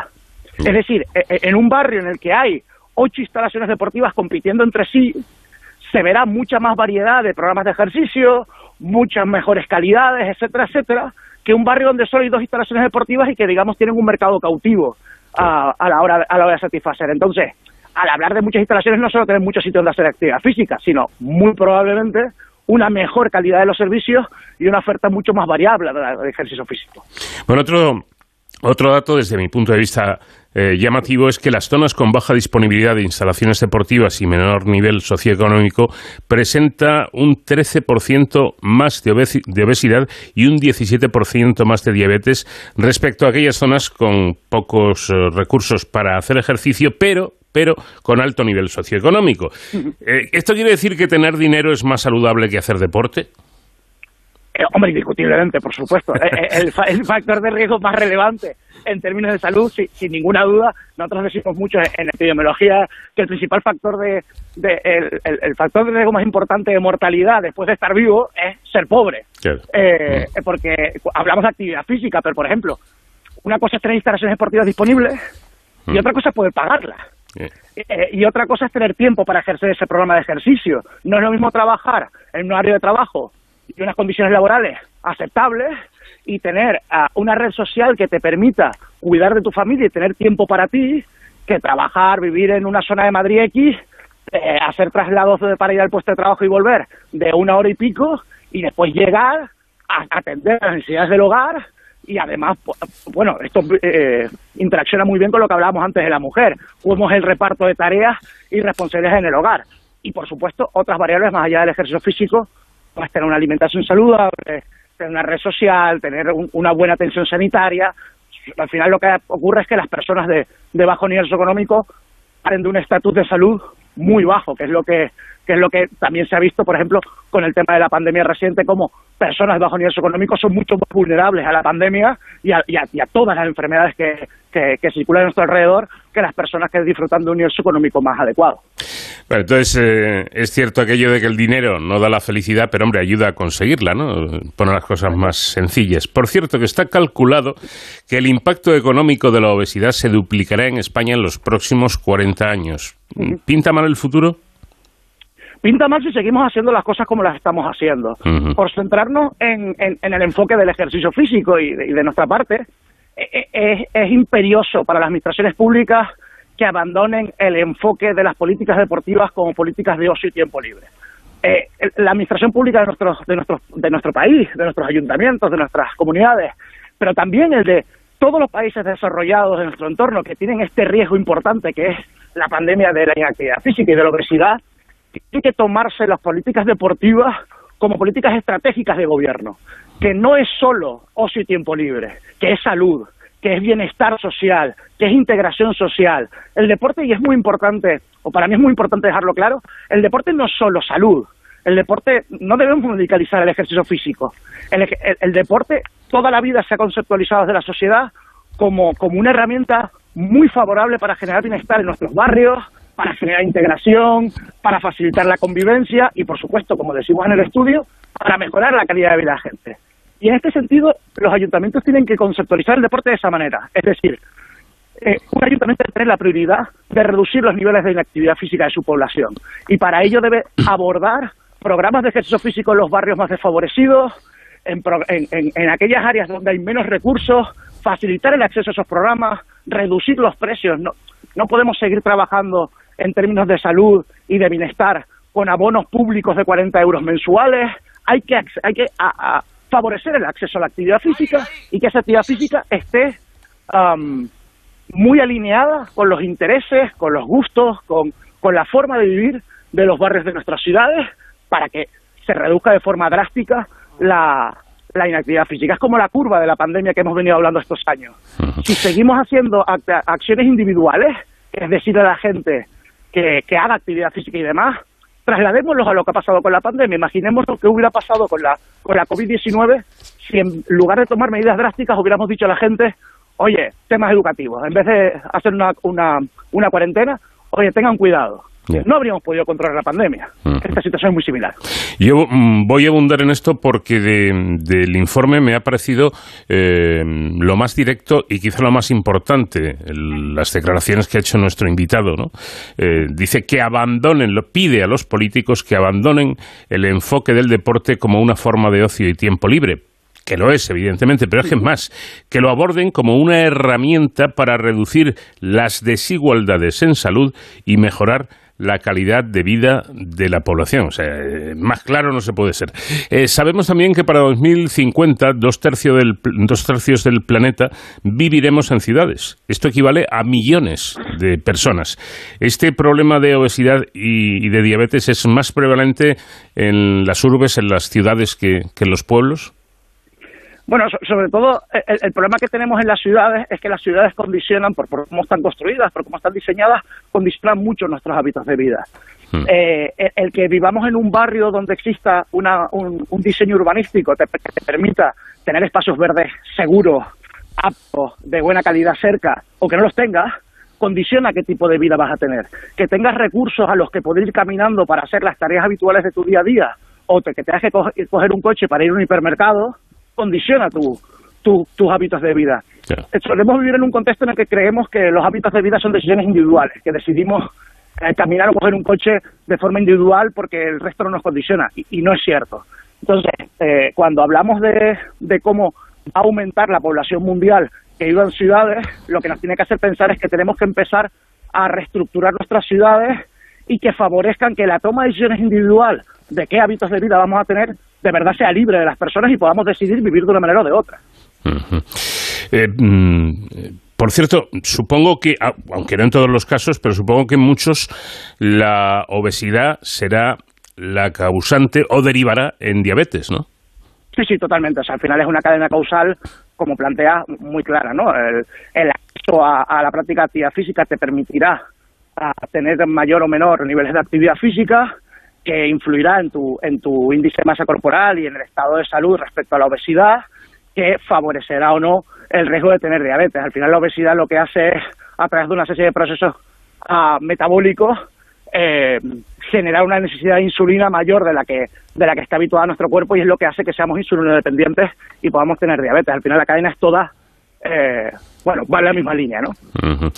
Bueno, que nuestro invitado, y lo hemos dejado claro, eh, trata de que los políticos, los ayuntamientos en este caso, o las comunidades, entiendan el deporte como una posibilidad real preventiva y hasta incluso como una terapia, eh, desterrando así eh, el hecho de que mañana en, en el barrio en el que vivimos inauguran una zona deportiva y da la sensación cuando va el político de turno a inaugurarlo que nos está haciendo un regalo, ¿no? Aquí para que vengáis a disfrutar, a pasar el ratillo los sábados y luego tomar unas cervezas. Eh, bueno, eso es así, evidentemente, pero lo, lo más importante no es eso, lo más importante es lo otro, ¿no? La prevención, la terapia, incluso a través del, del- del deporte. Totalmente. Y de hecho, eh, me, gusta mucho lo que acabo de escuchar, lo que acabas de decir. Es muy importante centrarnos en la prevención. Es muy importante, eh, como dices, si es verdad que cada vez más mi ámbito, la ciencia del ejercicio, estamos investigando para que el ejercicio pueda servir como un tratamiento no farmacológico para numerosas enfermedades, pero la prioridad es que la gente no enferme. La prioridad es que la gente tenga calidad de vida y que la gente nunca llegue a, a ese estatus. Y como dices, lo importante no son los edificios, lo importante no son los pabellones o pistas deportivas que pueden ser de la mejor calidad del mundo, lo importante es qué ocurre ahí dentro, cómo hacemos las cosas ahí dentro y cuánta gente de nuestro entorno entra a esa instalación. Pero ojo, aquí eh, hay que repartir un poco las culpas porque damos mucha leña a los políticos, seguramente de manera, de manera merecida, pero también a nosotros mismos. Hagamos un poco de, de reflexión, ¿no? Eh, existe la tentación y quizá eso nos haga pensar que el deporte es algo que hacen futbolistas, tenistas, pilotos, eh, etcétera, a cambio de 50, 100, 200 millones de euros al año. Y me temo que ese pensamiento de que mi hijo sea futbolista que gane lo que gana Messi, eh, me temo que ese pensamiento, digo, adelgaza bastante menos, ¿no? Sí, o sea, sobre todo am, tenemos, por eso es muy importante que, que desde las administraciones públicas, y no solo, no solo son decisiones políticas, también son decisiones, o sea, por supuesto son decisiones políticas, ¿eh? pero no son decisiones siempre de los de los políticos que vemos en todos lados, también son los técnicos de nuestras administraciones públicas, Claro. y es una labor muy, muy, de conjunto, ¿no? No es solo que la, es muy importante que esa gente, que la gente de la que dependemos, haga que la actividad física sea algo del día a día, sea algo habitual, que dejemos de mitificarlo y que para muchas personas lo más parecido que tienen en su día a día la actividad física es lo que tú dices, son deportistas de élite. Y eso no se parece en nada a lo que estamos hablando. Eso es una profesión como cualquier otra. Eh, nosotros hablamos de actividad física diaria de la gente. Eh, es muy importante que entre todos y todas seamos capaces de, de hacer entender esto a la sociedad, hacer entender esto a las personas que hacen las políticas y diseñan nuestras nuestras vidas, en cierto modo, y los condicionantes de nuestras vidas, para que hagan todo eso, ¿no? Pues doctor Luis Cereijo, autor principal de este estudio e investigador en epidemiología de la actividad física de la Universidad de Alcalá de Henares y de la University de Australia. Muchísimas gracias por habernos atendido y muy buenas No. Muchísimas gracias a ustedes porque hacemos ciencia para, para la gente y que, y que den voz a, a lo que hacemos para nosotros es increíble. Así que muchas, muchas gracias.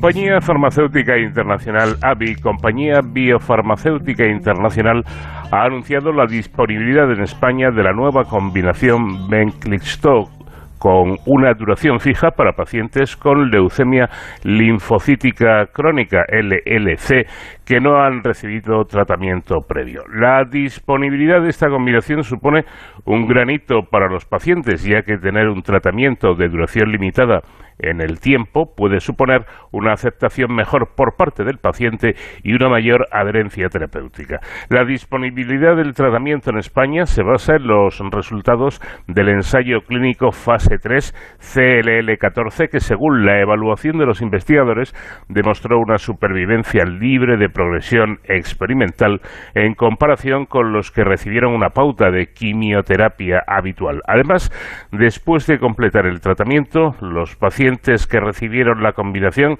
presentaron una respuesta profunda reflejada en tasas más elevadas de enfermedad mínima residual, indetectable o respuesta completa en comparación con los pacientes que recibieron el tratamiento de referencia. El doctor Javier de la Serna, hematólogo del Hospital Universitario 12 de Octubre de Madrid, participó, mejor dicho, como investigador en el estudio CLL14 y ha destacado que actualmente esta combinación es la única libre de quimioterapia que con solo un año de duración de tratamiento, consigue respuestas profundas y duraderas. Doctor de la Serna, ¿qué tal? Muy buenas noches. Muy buenas noches, Paco. Encantado de oírte. Un placer. ¿Y, y qué es, eh, para empezar por el principio, qué es exactamente la leucemia linfocítica eh, crónica o LLC? Bueno, es uno de los eh, neoplasias hematológicas más frecuentes eh, y es una- un tipo de leucemia de linfocitos que se manifiesta en sangre, pero también eh, por crecimiento de los ganglios linfáticos y del bazo y, eh, y puede producir por la ocupación de la médula ósea anemia y trombopenia severas. Es una enfermedad que cuando hay que tratar eh, hasta ahora, pues el tratamiento es un poco necesario conseguir opciones que mejoren la administración y los resultados a largo plazo, sabiendo que es una enfermedad que afecta sobre todo a personas por encima de los 60 años, de los 55-60 años, y estas personas en general toleran más los tratamientos, como nos ha demostrado la historia con la quimioterapia, que hay que adaptarlo un poquito a la condición del paciente. Pero hoy día... Sí, bueno, además- eh, sí. sí.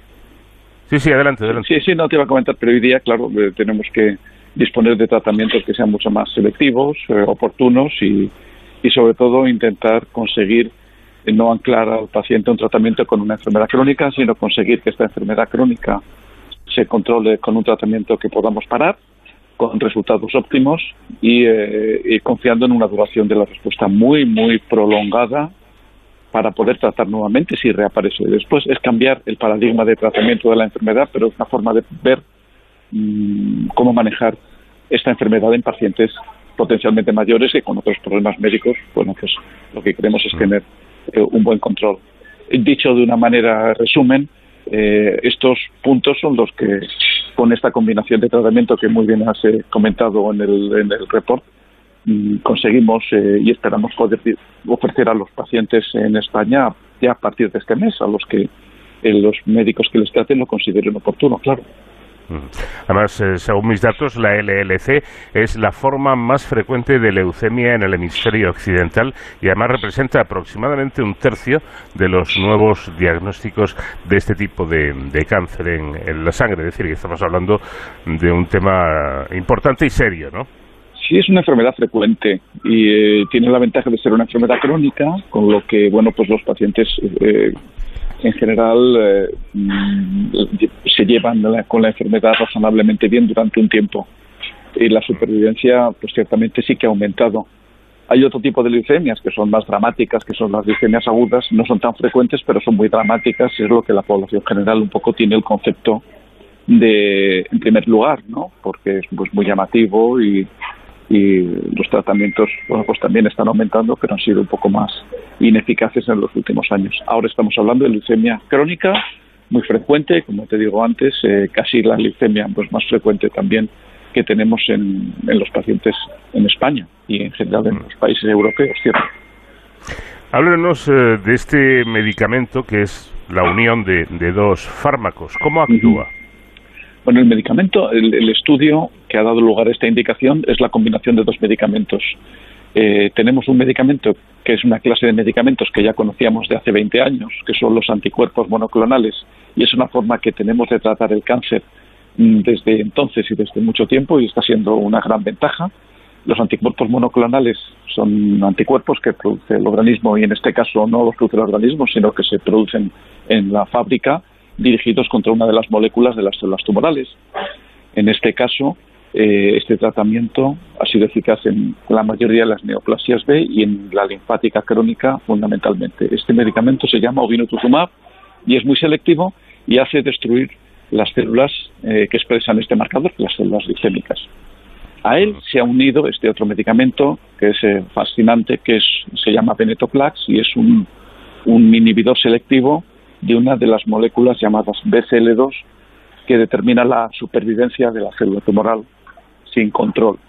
Entonces, eh, este medicamento destruye esta vía de supervivencia de la célula, las células mueren con toda rapidez y la combinación de los dos tiene un efecto dramático contra el tumor, es decir, consigue respuestas eh, rápidas, profundas y muy duraderas. Y esto es eh, con solo un año de tratamiento con lo que, bueno, pues eh, esto es un- realmente es una- un avance diferente a las otras opciones de tratamiento que tenemos a día de hoy, que también son razonablemente eficaces, pero no tienen el potencial eh, de futuro que tiene esta combinación nueva. Porque mm, ustedes como especialistas, ¿qué, qué ventajas eh, detectan mm, de este tratamiento a los tradicionales? Em, tiene tres ventajas fundamentales. Uno, eh, tiene pocas contraindicaciones. Es decir, que lo podemos aplicar a pacientes mayores, como se hizo en el estudio CLL14, pero también a pacientes jóvenes en primer lugar. Es decir, que hay muchos pacientes que son candidatos. Segundo, que tiene eh, una eficacia mm, fundamental, eh, superior en respuestas al 90% y consigue respuestas muy profundas, es decir, que conseguimos no llegar después del tratamiento a ver huellas de la enfermedad en un porcentaje de pacientes muy elevado. Y en tercer lugar, el tratamiento se termina en un año de terapia combinada, como llamamos, tras el cual pasan muchísimos años hasta que reaparece la enfermedad y puede ser necesario volver a tratar. Os debo decir que este tipo de leucemia se considera que no se cura con los tratamientos actuales, con lo que esto es un avance muy importante, consigue respuestas pues muy duraderas, profundas y un tiempo libre de tratamiento muy, muy prolongado que es lo que a los médicos y a los sistemas sanitarios y a los farmacéuticos en general y a todos los que participan en el control, incluidos los pacientes y las, y las personas que viven con ellos, les hace o les va a hacer atractivo este tipo de tratamiento, claro. Efectivamente, y quería yo llegar, ¿no? Porque señalan ustedes que aunque la respuesta obtenida es de gran calidad, ya que reduce la, la, expresión en sangre a niveles indetectables, aún no pueden hablar de, de curar la, la, enfermedad, pero sí pueden afirmar que con este fármaco avanzan en el camino de conseguir tratamientos más efectivos y convenientes para los pacientes con LLC. Absolutamente, ese es el mensaje que, que queremos transmitir y es sobre todo una forma más de tratar la enfermedad con estas eh, ventajas. Ahora mismo es una enfermedad que tenemos mm, formas de tratar eficaces, pero esta digamos que es un nos cambia o nos va a cambiar en los próximos años la forma en que vemos un tratamiento muy dirigido que tenemos a día de hoy, eh, pero que es prolongado en el tiempo y no se ha de parar hasta que la enfermedad reaparece o hay algún efecto con esta otra opción que mm, puestos en una balanza es muy conveniente. ¿eh? Un tratamiento de una duración de un año consigue resultados visibles y eficaces que se prolongan mucho más allá de ese tiempo. Fantástico. Podríamos decir, eh, doctor, que este tratamiento supone un paso, hombre, no digo que decisivo, pero muy, muy importante en el ámbito de la hemato-oncología. Es un paso más, efectivamente. Y este medicamento Venetoclax ahora también se está estudiando en otros tipos de leucemias agudas y ha abierto la vía de explorar eh, esta vía de mm, vencer el, los mecanismos de supervivencia de las células tumorales a otros tipos de tumores. Digamos que estamos viendo, mm, a ver, no quiero decir, pero podría considerarse en términos generales como la punta de un iceberg de una nueva línea de tratamiento oncológico que ahora mismo estamos explotando en enfermedades oncomatológicas como la LLC pero también se está extendiendo a otros tipos de enfermedades oncomatológicas en que BCL2 y las alteraciones mm, de la supervivencia de la célula eh, son determinantes para el comportamiento tumoral y el daño que hacen los organismos, con lo que es una nueva vía, efectivamente. Eh, ¿Está disponible ya? ¿Se puede aplicar a pacientes o hay que esperar un poco? Yo creo que desde principios de este mes está disponible eh, por la Agencia Española del Medicamento, tiene la, el OK, la aprobación, y luego ya, pues eh, sabes, los pasos siguientes son eh, primero que las eh, consejerías de las de las comunidades eh, den también su aprobación lugar y los hospitales es un tratamiento de ámbito hospitalario, debo de decirlo así. Los hospitales que, que tengan hematólogos que traten estos pacientes tengan que incluirlo en su en su guía de tratamiento y a este respecto, pues nuestro grupo español de la leucemia linfocítica crónica, que es un grupo de expertos o de trabajadores de la enfermedad dentro de, todo el ámbito nacional, estamos elaborando las guías que también pueden servir de apoyo y, y, en las próximas vamos a incluir este tratamiento que no estaba en la del año pasado, evidentemente.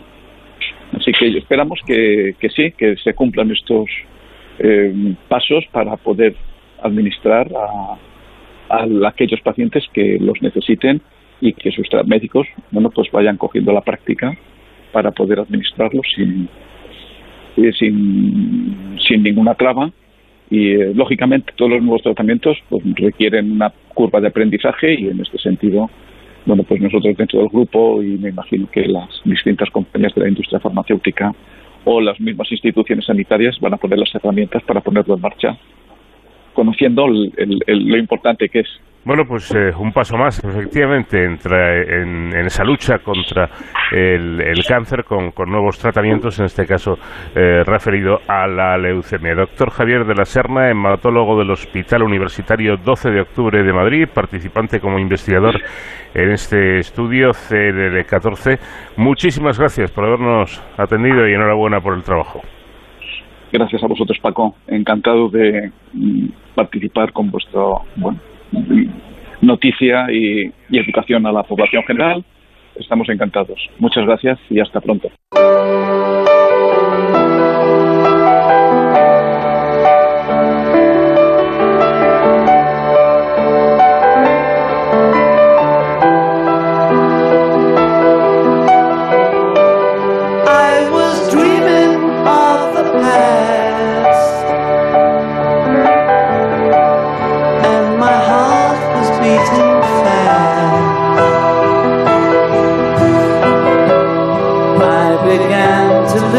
같은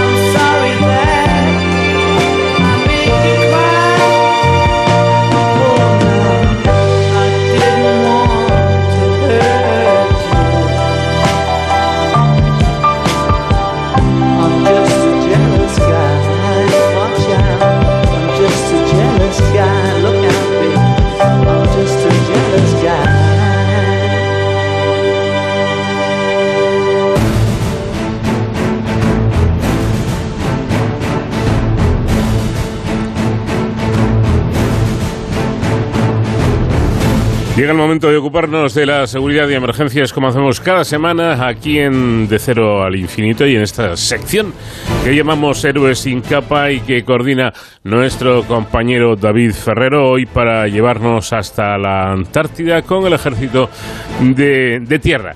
¿Qué tal David? Buenas noches. ¿Qué tal Paco? Pues muy buenas madrugadas. Seguro que todos los oyentes se acuerdan hace unos meses cuando entrevistamos a los responsables del ejército de tierra de la campaña antártica que nos contaban cómo se estaban preparando en su base en Zaragoza para esta misión que realiza de forma anual el Ejército de Tierra en la base Gabriel de Castilla en Isla de Excepción del, Polo Sur para dar soporte precisamente a esos intereses eh, científicos, a esas eh, labores científicas que se realizan allí y cuya logística, eh, pues sobre todo recae en gran medida sobre el Ejército de Tierra y los componentes que ahora veremos que componen esta campaña antártica, la parte que, lleva eh, las Fuerzas Armadas Españolas ¿no? En, esa zona.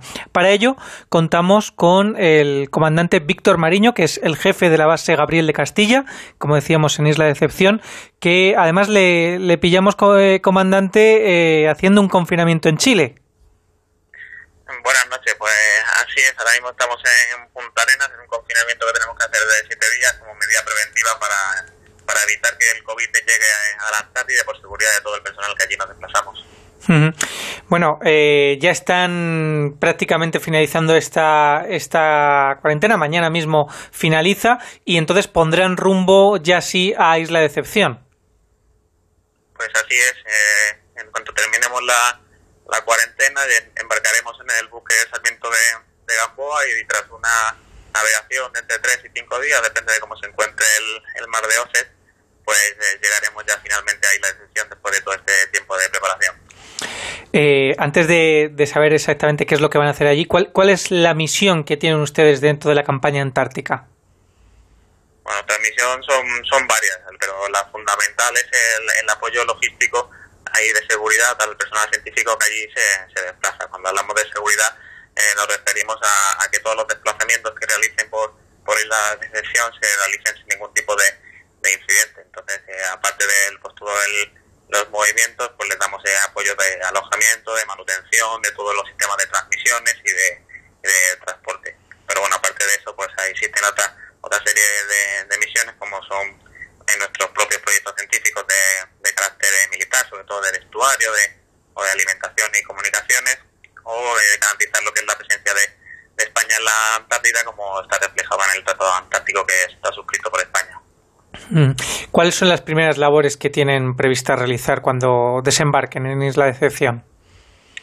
Pues lo primero que tenemos que hacer es poner en funcionamiento la, la base. Tenga en cuenta que, que, lleva cerrada prácticamente ocho meses durante lo que es el periodo de, de invernada, pero previamente tenemos que comprobar con el personal científico que, es seguro el desembarcar en la isla, porque como recuerda es un volcán activo. Entonces, con como paso previo al despliegue tenemos que el personal científico nos tiene que garantizar que desde el punto de vista sismológico y vulcanológico pues es eh, seguro y a partir de ahí pues es una serie de actividades de logística de desembarco de, de, todos los suministros de todos los materiales de repuesto eh, arrancar todos los sistemas que están en, en la base que han estado en, en invernada como le denominamos al, al estado en el que se encuentra ahora mismo toda la maquinaria vestuario y equipo y, bueno, y poner en funcionamiento todo para que el personal científico pueda eh, alojarse en cuanto antes posible y empezar sus trabajos. Háblenos un poco precisamente de ese equipo humano que va con usted, que usted lidera y que va a estar todos estos meses eh, en la base Gabriel de Castilla. Pues nosotros somos 13 militares los que componemos la, la dotación de, de, la campaña que este año el Ejército de Tierra eh, manda a Isla de Gestión y bueno, llevamos desde, desde marzo eh, preparando. Como ya hablamos en, en su día, la fase de preparación dura nueve meses y tiene muchas muchas actividades, pero la principal es, el, bueno, aprender procedimientos de seguridad, pero sobre todo conocernos, o sea, trabajar en, eh, en equipo, eh, conseguir que todo el mundo esté eh, cohesionado y la verdad que, ese objetivo eh, lo doy perfectamente por, por cumplido y estoy muy contento con todo el personal que, nos desplazaremos a Isla de Excepción. Bueno, hay que recordar que la base Gabriel de Castilla se encuentra a nada más y nada menos que 13.000 kilómetros de España. Es, es lejos, con lo cual tienen ustedes que valerse por, por sí solos, ¿no? Ante cualquier eh, cosa que pueda surgir. Claro, ese ha sido el objetivo fundamental de, la preparación de estos nueve meses. No solo es una preparación, digamos, personal en el desarrollo de cada una de las capacidades que tenemos que, de las cuales somos eh, expertos cada uno de nosotros, sino en pensar todo tipo de incidencias que se pueden producir allí porque tenemos que afrontarlas por nuestros medios. Entonces tenemos que tener tanto los conocimientos, eh, la formación como los repuestos, por ejemplo, en caso de que, de que algo se averíe. Y eso es lo que hemos estado haciendo durante estos eh, eh, nueve meses con una planificación y una preparación muy detallada. Eh, estamos ya a mediados de diciembre, prácticamente eh, se van ustedes y pasarán todos estos meses fuera, entre ellos las, las Navidades. ¿Cómo es estar lejos de las familias, lejos de los seres queridos en estas fechas? Bueno, eh, son unas fechas eh, complicadas, sobre todo para las familias, que son las que se quedan en, España y no, no nos tienen eh, cerca. Nosotros, eh, al fin y al cabo, estamos desarrollando nuestros trabajos, estamos un poquito más eh, acostumbrados a estar alejados y el trabajo en la base es constante, entonces deja poco tiempo para, para, para pensar. No obstante, disponemos de, de muchos medios de, de comunicaciones para que todo el mundo en todo momento pueda conectar con, con las familias y sobre todo en, esta, en estas épocas un poco, un poco más eh, familiares. ¿Hasta cuándo están en Isla de Decepción? Pues estaremos hasta finales de marzo. Este año la, la campaña pues, durará aproximadamente 100 días y bueno, cerraremos la base pues la última semana de marzo, marzo si todo sigue según lo planificado y llegaremos a, a España pues durante la primera semana de abril seguramente. Eh, conectaremos con ustedes eh, antes de que vuelvan, mientras estén en, base en, en la base Gabriel de Castilla, para que nos cuenten cómo es su día a día, para conocer ya sobre el terreno qué es lo que, es lo que están haciendo. Eh, ¿El COVID eh, pues ha impuesto algún tipo de medida que vayan a tener que tener en cuenta en, allí en su trabajo? Pues bueno, el COVID está evidentemente con- condicionando, condicionando todo. Fundamentalmente, eh, la principal medida que se está llevando a cabo es eh, todo lo que es la cuarentena previa eh, al despliegue. Al final, digamos que el aislamiento que tiene la Antártida y en nuestro caso la isla de Sesión, pues favorece que si todo el personal, eh, como es obligatorio, pasa la, la preceptiva cuarentena junto con los tres, cuatro PCR que, nos están realizando, una vez que estemos eh, allí ya todo estará, digamos, de- libre de COVID. No obstante, como eh, pueden existir movimientos en otras bases o incluso hay, embarcaciones turísticas que se acercan a, a la, a la isla como medida preventiva a todo tipo de contacto con, con personal que no sea de la, de la campaña antártica, en este caso la, la española, o que haya pasado la cuarentena previa está completamente prohibida. Eh, vamos, para que sea hermetismo, ¿no? Todo, todo lo que sea hermetismo es lo que garantiza que el COVID no llegue hasta la base y que pueda crear una situación complicada. Eh, ¿Cuántas personas pueden pasar por, por la base Gabriel de Castilla en esos 100 días que va a estar operativa? Pues, a ver, la base tiene una capacidad de 30 a 34 personas de manera, digamos, eh, diaria, pero bueno, los cálculos que manejamos eh, ahora mismo es que pasarán en torno a 50 científicos por la, eh, por la base en sucesivas rotaciones. También hay que gestionar todas esas, todas esas personas, ¿no? De dónde vienen, qué es lo que van a hacer y darles lo que usted comentaba, esa seguridad para que realicen su labor de la mejor forma posible. Sí, esta labor de coordinación es, es importantísima. En este caso, eso eh, lo realiza el Comité Polar Español a través de la Unidad Tecnológica Marina y son las que organizan todo lo que es eh, el calendario de las actividades, cuánto entra el personal científico, cuánto tiempo puede estar, eh, cuándo tienen que, salir. Al final, eh, son infinidad de movimientos los que se, realizan con los diferentes buques y aviones que operan en, la Antártida para que todo el mundo tenga el tiempo que necesita para, para poder realizar su proyecto científico allí en la base. Pues nos encantará conocer esa labor, ese día a día de los militares de la campaña antártica del Ejército de Tierra. Eh, si ustedes nos lo permiten, y como tenemos aquí al jefe de la base, Gabriel de Castilla, pues esperamos poder volver a contar con, con ustedes y conocer precisamente eso, ¿no? El día a día de cómo es eh, vivir en el Polo Sur durante esos 100 días. Eh, muchísimas gracias, comandante Víctor Mariño, por atendernos y que finalicen bien su viaje. Muy bien, con nosotros estaremos encantados de atenderle en cualquier momento para, contarles las actividades que allí, que allí se realizan y muchas gracias por, por atendernos. Pues hasta aquí, Paco, esta aproximación, el- la segunda entrega de estos tres capítulos que desde eh, la sección Héroes sin capa, en De Cero al Infinito, vamos a ofrecer a los oyentes para aproximarnos a esta campaña antártica que, realiza, pues eso, eh, que realiza nuestro país y que cuenta con un apoyo fundamental de las Fuerzas Armadas a través del Ejército de Tierra.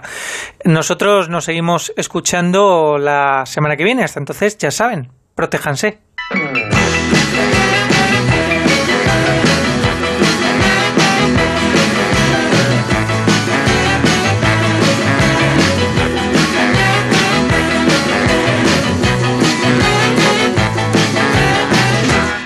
En Onda Cero, de cero al infinito.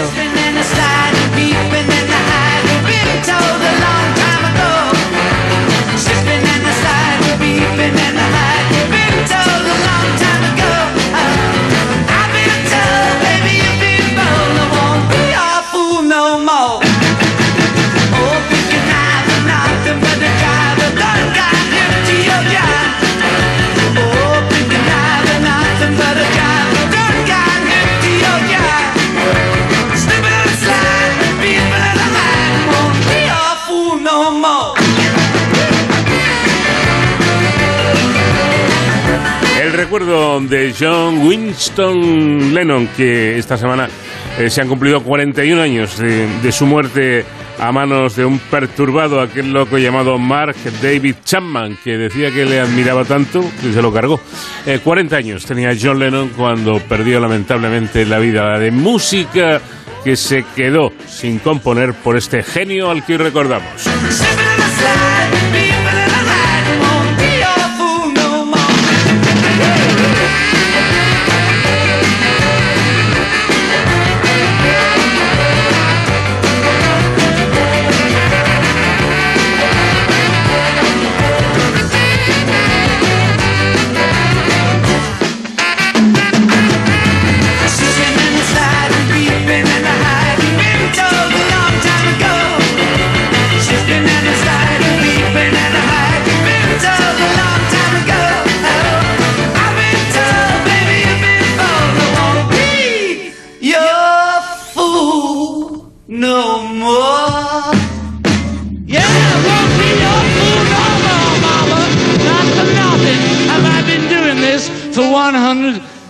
Years. Thank you. Su nombre es siempre unido al de los Beatles, bueno, siempre hasta que decidieron separarse y comenzó su carrera en solitario. Hasta aquí hemos llegado en nuestro programa de hoy, pero yo sé que ustedes estaban echando de menos una canción, quizá la más conocida y desde luego una de las más bellas que nos invita a imaginar.